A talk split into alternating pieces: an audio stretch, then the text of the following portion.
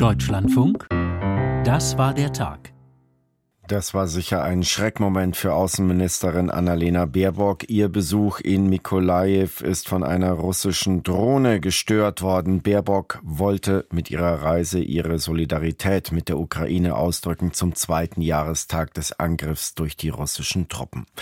Diesen Stichtag hat auch der ukrainische Präsident Volodymyr Zelensky gewählt, um erstmals die konkrete Zahl der getöteten Soldaten zu nennen.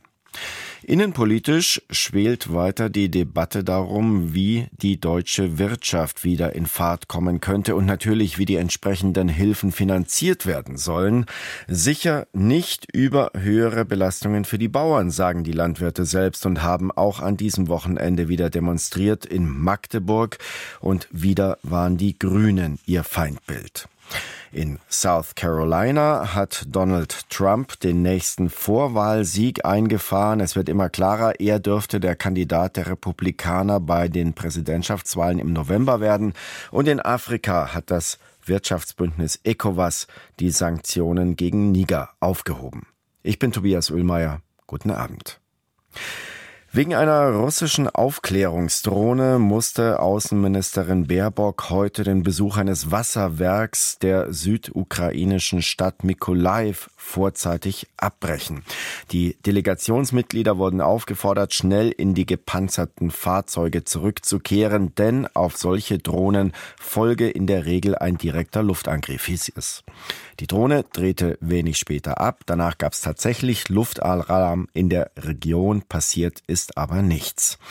Baerbock war gestern in Odessa angekommen, musste auch dort am Abend schon mal einen Schutzraum aufsuchen und hat heute ihren Besuch im Südosten der Ukraine fortgesetzt. Georg Schwarte. Bundesaußenministerin Baerbock steht am Mittag in Mykolajew, zwei Autostunden vom südukrainischen Odessa entfernt. In der Hafenstadt Mykolajew hatte Russland im März 2022 das örtliche Verwaltungsgebäude mit einer Rakete angegriffen. Das neunstöckige Gebäude wurde in der Mitte zerrissen. Es gab 37 Tote und viele Verletzte damals. Die Ruine ist seither zum Symbol der Zerstörungswut Putins geworden, so Baerbock. Mykolajew zeigt die Wunden dieses furchtbaren Krieges Mikolaev zeigt aber auch die unermüdliche Widerstandskraft der Menschen hier vor Ort. Putins Krieg ist ein Zermürbungskrieg. Er will die Menschen ins Herz treffen, in ihren Dörfern, in ihren Verwaltungen, in ihren Gemeinden. Er will die Menschen zerstören, ihre Lebensgrundlage zerstören. Hier in Mikolajew beispielsweise hätten russische Angreifer das Wasserwerk zerbombt mit dramatischen Folgen. Einen Monat lang mussten die Menschen hier ohne Trinkwasser auskommen weil ganz gezielt das Wasserwerk angegriffen wurde. Auch mit deutscher Hilfe sei die Wasserversorgung wieder aufgebaut worden und die Ministerin versprach heute vor Ort weitere Gelder und sprach von einem Dreiklang aus militärischer, wirtschaftlicher und humanitärer Hilfe. Und genau das ist das Herzstück unserer internationalen Hilfe, der zivile Wiederaufbau. Deswegen stocken wir unsere humanitäre Hilfe heute um weitere 100 Millionen Euro auf. Damit ist die humanitäre Hilfe aus Deutschland für die Ukraine, für die Menschen hier in der Ukraine bei einer Milliarde Euro. Deutschland, so Baerbock, wird im Juni in Berlin eine Wiederaufbaukonferenz für die Ukraine ausrichten. Sie sei, so wörtlich, ein bisschen stolz, dass Deutschland als eines der ersten Länder bereits jetzt den Wiederaufbau beispielsweise des Hafens von Odessa mit Bundesgarantien absichere. Und Baerbock, die zum jetzt sechsten Mal seit Kriegsbeginn die Ukraine besucht, warf dem russischen Präsidenten erneut vor, mit Terror Hoffnung in der Ukraine zu zerstören. Der blanke Terror des russischen Präsidenten setzt auf Zermürbung. Er setzt darauf, dass diese Furchtbarkeit äh, dieses Krieges irgendwann dazu führt, dass die Menschen hier vor Ort resignieren oder die internationale Gemeinschaft resigniert. Und genau das werden wir nicht tun. Mikolajew ist heute die zweite und letzte Station der Ukraine-Reise der deutschen Außenministerin. Baerbock war gestern gemeinsam mit ihrem ukrainischen Amtskollegen Kuleba überraschend ins südukrainische Odessa gereist, um dort an den zweiten Jahrestag seit Beginn des russischen Angriffskrieges zu erinnern. Gestern hatten zwei unabhängige russische Investigativportale die Zahlen der in diesem Krieg ums Leben gekommenen russischen Soldaten veröffentlicht. Um die 70.000 sollen es sein und damit deutlich weniger, als viele westliche Quellen vermuten. Da gehen die Schätzungen zum Teil in die Hunderttausende. Zu überprüfen ist das natürlich nicht, ebenso wenig wie die Angaben des ukrainischen Präsidenten Zelensky von heute zu den Opfern auf Seiten der Ukraine. Andrea Beer. Der ukrainische Präsident Volodymyr Zelensky hat zum ersten Mal öffentlich beziffert, wie viele Soldatinnen und Soldaten seit dem russischen Großangriff auf die Ukraine getötet worden sind.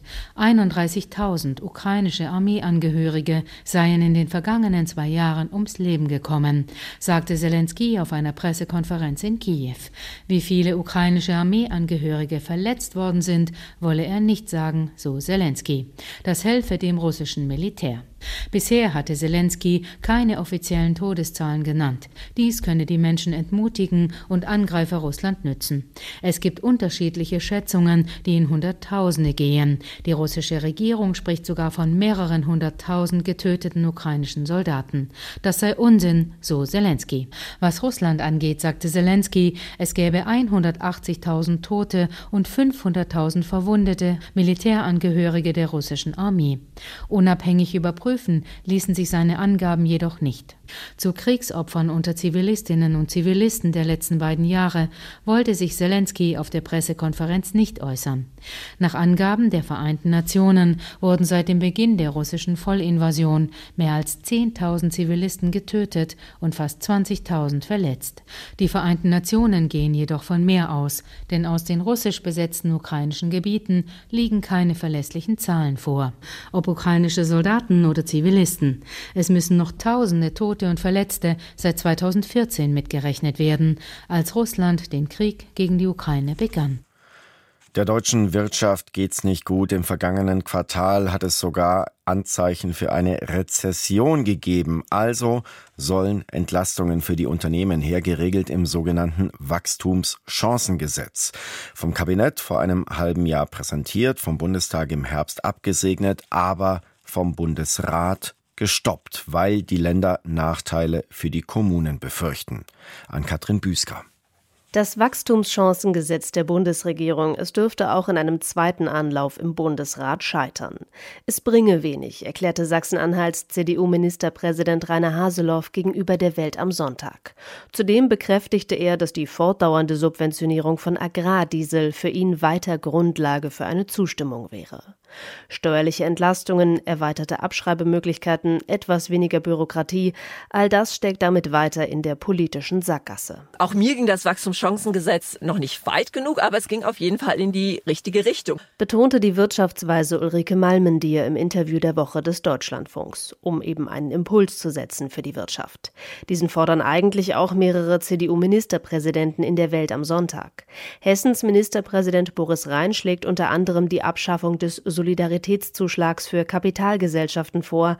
Nordrhein-Westfalens Ministerpräsident Hendrik Wüst fordert Reformen bei der Unternehmensbesteuerung. Gebt grünes Licht für das Wachstumschancengesetz, fordert Malu Dreyer, SPD-Ministerpräsidentin von Rheinland-Pfalz, von ihren Unionskollegen. Brandenburgs SPD-Ministerpräsident Dietmar Woidke erklärte gegenüber der WAMS, die Unsicherheit sei Gift für die Wirtschaft. Unsicherheit aus Sicht der Wirtschaftsweisen Malmendier ein großes Problem. Was uns runterzieht, ist oft nicht einmal eine konkrete negative Nachricht, sondern die ständige Unsicherheit, ständig neue Krisen. Man weiß nicht, worauf man sich einstellen soll. Und so etwas hemmt natürlich auf Unternehmerseite die Investitionen und auf Konsumentenseite die Konsumausgaben. Und das ist nicht förderlich für die Wirtschaft. Entsprechend fällt auch die Prognose für dieses Jahr aus. Im Jahreswirtschaftsbericht, den Robert Habeck Mitte der Woche vorgestellt hatte, geht der grüne Minister von quasi null Wachstum für dieses Jahr aus. Die Stimmungslage ist schlecht und das, obwohl die Wirtschaft eigentlich gut aus den Krisen gekommen sei, so Ulrike Malmendier. Die Energiepreise hätten sich stabilisiert, Lieferkettenprobleme seien gelöst, Gelegenheit für die Politik, sich der langfristigen Probleme anzunehmen, doch auch hier komme man wenig voran, so Malmendier. Beispiel Bürokratieabbau. Alle sind sich einig.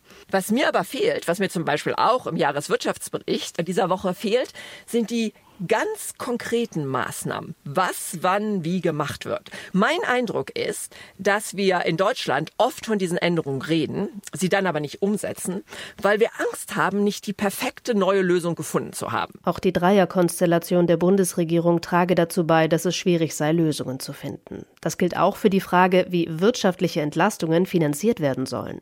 Steuererleichterungen führen zu Mindereinnahmen, sprich Irgendwo muss gespart werden. Für Sachsen-Anhalts Ministerpräsident Rainer Haseloff ist klar, um ein Aussetzen der Schuldenbremse komme Deutschland aktuell nicht drum herum. Für die Unterstützung der Ukraine, die Militärausgaben und die Förderung der Wirtschaft fordert er in der Welt am Sonntag eine zeitlich limitierte Aussetzung mit klarer Tilgung. Einer der Wirtschaftszweige, die momentan besonders aufbegehren gegen die Pläne der Bundesregierung, ist die Landwirtschaft. Seit Monaten Proteste in verschiedenen deutschen Städten, Blockaden, auch Ausschreitungen und Bedrohungen. Am Aschermittwoch musste eine Grünen-Veranstaltung in Biberach in Baden-Württemberg abgesagt werden, wegen Sicherheitsbedenken. Gestern nun in Magdeburg wurde Grünen-Chefin Ricarda Lang von protestierenden Landwirten empfangen. Ulrich Wittstock.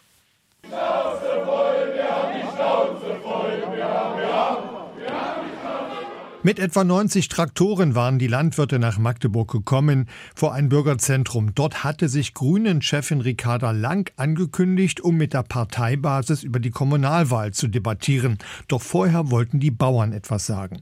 1990, wo wir angefangen haben nach der äh, Wende, haben wir äh, vier Leute auf dem Acker gehabt und meine Mutti hat es halbtags äh, im Büro gemacht und heutzutage ist umgedreht. Da sitzen wir mit zwei Leuten im Büro und ein, eine Person macht das Ganze auf dem Acker. Also die Bürokratie können Sie sich gar nicht vorstellen. Also man denkt sich jeden Tag, wacht man eigentlich auf und weiß nicht, wie soll es eigentlich weitergehen? Wo geht die Politik hin? Ich würde mich gerne oder wir würden uns gerne mit unserem Familienbetrieb darauf einstellen, wo die Politik muss hin möchte. Die Politik muss es aber ein Ziel sagen. Und ich, ich hätte wir würden gerne in die Richtung gehen und in die Richtung gehen. Wir sind für alles bereit, aber die Politik muss es mit uns reden. Reden müssen wir mit ihr. Das ist das, was wir seit Jahren fordern. Äh, den Dialog, den wir einfordern, der geht auch nur, wenn man mindestens zu zweit ist. Da können wir nicht alleine auf der Straße stehen und nur so tun, sondern wir erwarten von der Politik, dass sie mit uns spricht. Ricarda Lang hatte im Vorfeld angekündigt, sich die Sorgen der Landwirte anzuhören. Die hatten einen Forderungskatalog vorbereitet. Keine Kürzung bei den Subventionen von Agrardiesel, keine Flächenstilllegung und auch kein Tierwohlcent. Denn dies würde eine Schere zwischen Verbraucher und Landwirte schieben. Ricarda Lang versprach, das Thema noch einmal aufzugreifen. Ich nehme das mit und kann gerne anbieten, dass wir im Anschluss an heute noch mal einen längeren Austausch haben, wo Sie vielleicht auch noch mal die einzelnen Forderungen einordnen können. Wir würden Ihnen da einfach noch mal mit einem Termin auf Sie zukommen, dass wir uns da noch mal Zeit nehmen, miteinander in die Debatte zu gehen. Allerdings machte Ricarda Lang auch deutlich, dass es beim Agrardiesel keine Änderungen mehr geben werde, denn das würde auf Kosten anderer Bevölkerungsgruppen gehen. Wir müssen aber auch aufpassen, wenn ich jetzt teilweise höre, lasst uns einfach alles, denn auch beim Agrardiesel alles wieder komplett rückabwickeln. Das würde dann auch wiederum schnell andere Gruppen treffen. Und wir dürfen nicht aus dem Blick verlieren, dass es auch Gruppen gibt. Ich denke an Pflegekräfte, ich denke an Eltern in diesem Land. Die sind nicht ganz so laut, die sind nicht ganz so hörbar, aber die sind auch da und die dürfen wir nicht vergessen. Die Landwirte zeigten sich trotz des Gesprächsangebotes enttäuscht. Statt Meinungen auszutauschen, hätten sie sich eine Debatte gewünscht. Trotz angespannter Stimmung blieb es überwiegend friedlich. Nach Angaben der Polizei hatten dann einige Bauern den Weg blockiert, als die Grünen-Chefin wieder abfahren wollte. Die Polizei habe einschreiten müssen. Ricarda Lang sei aber zu keinem Zeitpunkt gefährdet gewesen. Festnahmen habe es nicht gegeben. Auch in Griechenland, in Tschechien, in Frankreich, in Spanien gehen die Landwirte auf die Straßen gegen EU-Handelsabkommen, gegen Bürokratie oder Umweltauflagen. Morgen wollen sich deshalb die Agrarminister der EU-Staaten über die Lage austauschen. Vor allem über die in Polen dürfte da diskutiert werden. Der Unmut dort ist hier so groß, dass eine wichtige Autobahn an der deutsch-polnischen Grenze momentan blockiert ist. Sabina Mattei. Seit dem Mittag geht am Übergang der polnischen Autobahn A2 zur deutschen A12 nichts mehr. Polnische Bauern blockieren dort mit Traktoren und Erntemaschinen beide Fahrtrichtungen. Der Verkehr wird weiträumig umgeleitet. Montag soll die Lage sich wieder normalisieren Ursprünglich wollten die polnischen Landwirte die wichtige Verkehrsverbindung zwischen Polen und Deutschland fast vier Wochen lahmlegen. Nach Gesprächen mit Unternehmern soll die Demonstration nun nach 24 Stunden enden. Die polnischen Bauern protestieren gegen den Green Deal der EU. Sie kritisieren die Vorschriften für die ökologische Umgestaltung der Landwirtschaft als schwer umsetzbar. Seit Monaten ziehen die Bauern aber auch gegen die zollfreie Einfuhr von Agrarprodukten aus der Ukraine in die Europäische Union zu Felde. Zwar sollen ukrainische Erzeugnisse Polen lediglich passieren, nach Angaben der Landwirte kommen die billigeren Waren dennoch auf den polnischen Markt und drücken die Preise. Es ist gleich 23.20 Uhr. Sie hören den Deutschlandfunk. Das war der Tag. Der ehemalige US-Präsident Donald Trump dürfte auch der Kandidat der Republikaner bei der nächsten Präsidentschaftswahl sein. Trump hat sich auch in South Carolina durchgesetzt, wieder deutlich mit rund 60 Prozent gegenüber Lokalmatadorin Nikki Haley, die auf knapp 40 Prozent gekommen ist. Und trotzdem lässt sich Haley, die einzig verbliebene Trump-Konkurrentin, Präsidentin nicht entmutigen. Katrin Brandt. Ich bin eine Frau, die ihr Wort hält, sagte Nikki Haley vor jubelnden Fans. Da waren zwar noch nicht alle Stimmen ausgezählt, aber es war klar, dass sie deutlich gegen Donald Trump verlieren würde. Und es war klar, dass ihr auch ihr Heimvorteil nicht geholfen hatte. Nikki Haley stammt aus South Carolina und sie war dort zweimal zur Gouverneurin gewählt worden. Aber sie wird trotz der Niederlage weitermachen, so wie sie es ihren Anhängerinnen und Anhängern versprochen hat. I'm not giving up this fight when a majority of Americans disapprove of both Donald Trump and Joe Biden. Sie werde diesen Kampf nicht aufgeben, solange eine Mehrheit der Amerikaner sowohl Donald Trump als auch Joe Biden ablehne, betonte Haley. Die frühere UN-Botschafterin versteht sich als Alternative. Weder Trump noch Biden könnten die Menschen in den USA wieder zusammenbringen. Von Trump hat sich Haley immer wieder abgesetzt. Er sei viel zu sehr mit seinen Anklagen beschäftigt. Er distanziere sich nicht vom russischen Präsidenten Putin. Er spalte Amerika und er könne Joe Biden nicht schlagen. I don't believe Donald Trump can beat Joe Biden. Doch Trumps Anhänger sind offenbar anderer Meinung. Am Dienstag will sie sich in Michigan zur Wahl stellen. Eine Woche drauf, am 5. März, wird in mehr als einem Dutzend Staaten gewählt. Wenigstens bis zu diesem Super Tuesday will die 52-Jährige im Rennen bleiben. Alles Weitere wird auch davon abhängen, ob sie weiter genug Spendengelder einsammeln kann. Donald Trump hatte sich am Samstagnachmittag bei der CPAC feiern lassen, einem Treffen ultrakonservativer in der Nähe von Washington, D.C. Dort malte er ein düsteres Bild von der Zukunft der USA. Eine Stimme für Trump ist euer Ticket zurück in die Freiheit und es ist euer einziges Entkommen von Joe Bidens Schnellstraße in die Hölle. In vielerlei Hinsicht leben wir jetzt in der Hölle. Sich selbst bezeichnete er als politischen Dissidenten. Trump hat nun fünf Vorwahlen der Republikaner deutlich für sich entschieden. Damit steigen seine Chancen, als Präsidentschaftskandidat der Republikaner ins Rennen zu gehen. Auch wenn er die allermeisten Anhänger der Republikaner hinter sich hat, bleibt er doch mehrheitlich unbeliebt. Mehr als die Hälfte der Amerikanerinnen und Amerikaner lehnt ihn ab. Joe Bidens Werte sind ähnlich schlecht.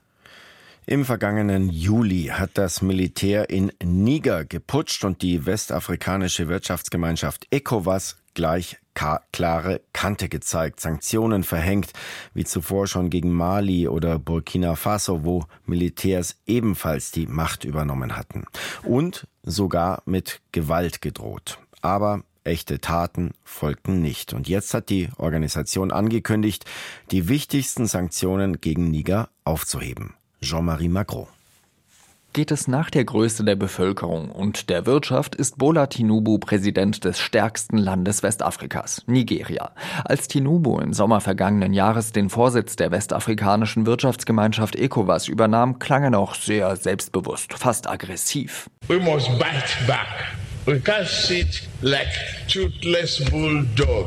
Wir müssen zurückbeißen, wir können nicht dasitzen wie eine zahnlose Bulldogge, sagte Tinubu damals. Der Grund, nach Putschen in Guinea, Mali und Burkina Faso wollte Tinubu keinen Coup in seiner Nachbarschaft mehr dulden. Als in Niger dann das Militär den gewählten Präsidenten Mohamed Bazoum in dessen Residenz festsetzte, verhängte die ECOWAS scharfe Sanktionen und drohte sogar mit Gewalt. Die Bulldogge, um im Bild Tinubus zu bleiben, zeigte also ihre Zähne. Doch sie biss nicht zu. Am Samstag, rund sieben Monate nach dem Putsch, klang er dann so. Zeiten, wie wir sie derzeit in unserer Region erleben, verlangen, dass wir schwierige, aber mutige Entscheidungen treffen. Die Menschen hier sind in Not und wir müssen sie in den Mittelpunkt stellen. Eine dieser schwierigen, aber mutigen Entscheidungen fiel am Samstag. Die ECOWAS beschloss, die wichtigsten Sanktionen gegen Niger wieder aufzuheben. Land- und Luftgrenzen sind wieder geöffnet, Handels- und Finanztransaktionen zwischen den Staaten wieder möglich. Am Sonntag nahm die ECOWAS dann auch Sanktionen zurück, die sie gegen Guinea und Mali verhängt hatte. Beide Länder werden ebenfalls vom Militär geführt. Der nigerianische Politologe Husseini Tukur erklärt, Therefore, the sanction has been biting seriously against Nigeria. So the lifting die Sanktionen haben vor allem Nigeria geschadet. Mit der Aufhebung der Sanktionen erhofft man sich, dass die nigerianische Wirtschaft aufatmet und man die lange geltende Handels- und Liberalisierungspolitik wieder aufnimmt. 29,6 Prozent. So hoch lag die Inflationsrate im Januar in Nigeria. Viele Menschen demonstrierten deshalb. Die meisten Nahrungsmittel, Medikamente und Industriegüter in Westafrika kommen aus Nigeria, erklärt der Politikwissenschaftler. Nur war der Handel durch die Sanktionen beeinträchtigt. Das ist ein Grund, die Sanktionen aufzuheben. Ein anderer, Ende Januar erklärten die Militärjuntas in Burkina Faso, Mali und Niger ihren sofortigen Austritt aus der Wirtschaftsgemeinschaft. Denn schon länger orientieren sich Regime in der Sahelregion mehr und mehr nach Osten, an Russland und China. Auch der Ökonom Aliou Youssahu findet, auch für ein weiteres wichtiges Problem sei die Zusammenarbeit mit den Sahelstaaten unerlässlich, die Terrorismusbekämpfung. ECOWAS decide to now continue to disengage sollte sich die ECOWAS weiter zurückziehen, schafft sie noch mehr Probleme, gerade jetzt, wo diese Region vor vielen Sicherheitsproblemen steht.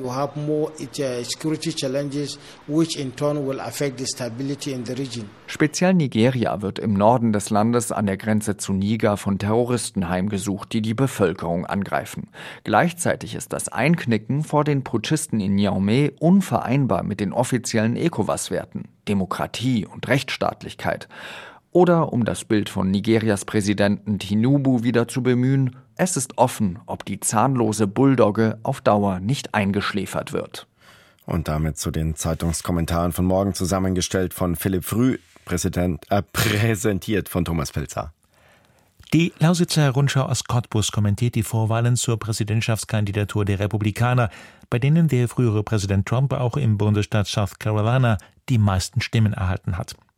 Donald Trump siegte etwas knapper gegen Nikki Haley als erwartet. Gleichwohl war es für die frühere Gouverneurin von South Carolina unverzichtbar, dass sie zumindest ihren Heimatstaat gewinnt, wenn sie eine ernsthafte Chance haben will. Folglich wird nun innerhalb der Partei der Druck auf Haley zunehmen, das Handtuch zu werfen.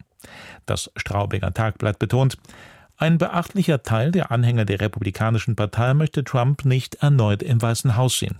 Genau das ist der Ansporn für Haley. Ihre große Stunde könnte schlagen, falls Trump am 5. November gegen Biden verliert oder falls die Gerichte ihn doch noch ausbremsen. Zum Glück macht sie weiter, meint die Süddeutsche Zeitung. Haley zeigt Trump, dass er nicht wie ein König schalten und walten kann, wenn er im Herbst die Präsidentenwahl gewinnen will.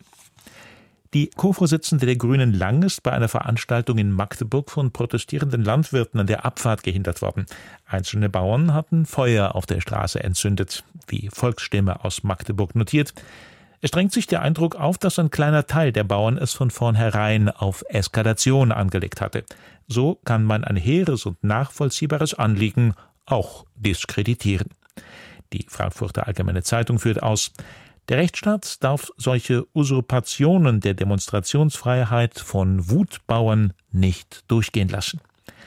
Der Tagesspiegel aus Berlin stellt die Reaktion von CDU-Chef Merz auf die Proteste gegen die Grünen-Vorsitzende Lang heraus. Er drohte den Bauern mit dem Entzug der Unterstützung der CDU bei ihren Anliegen. Das ist anständig. Am Verfall der politischen Sitten werden sonst alle demokratischen Parteien zergehen, eine nach der anderen. Während der Abschlussgala der Berlinale haben Preisträger das Vorgehen Israels im Gazastreifen kritisiert.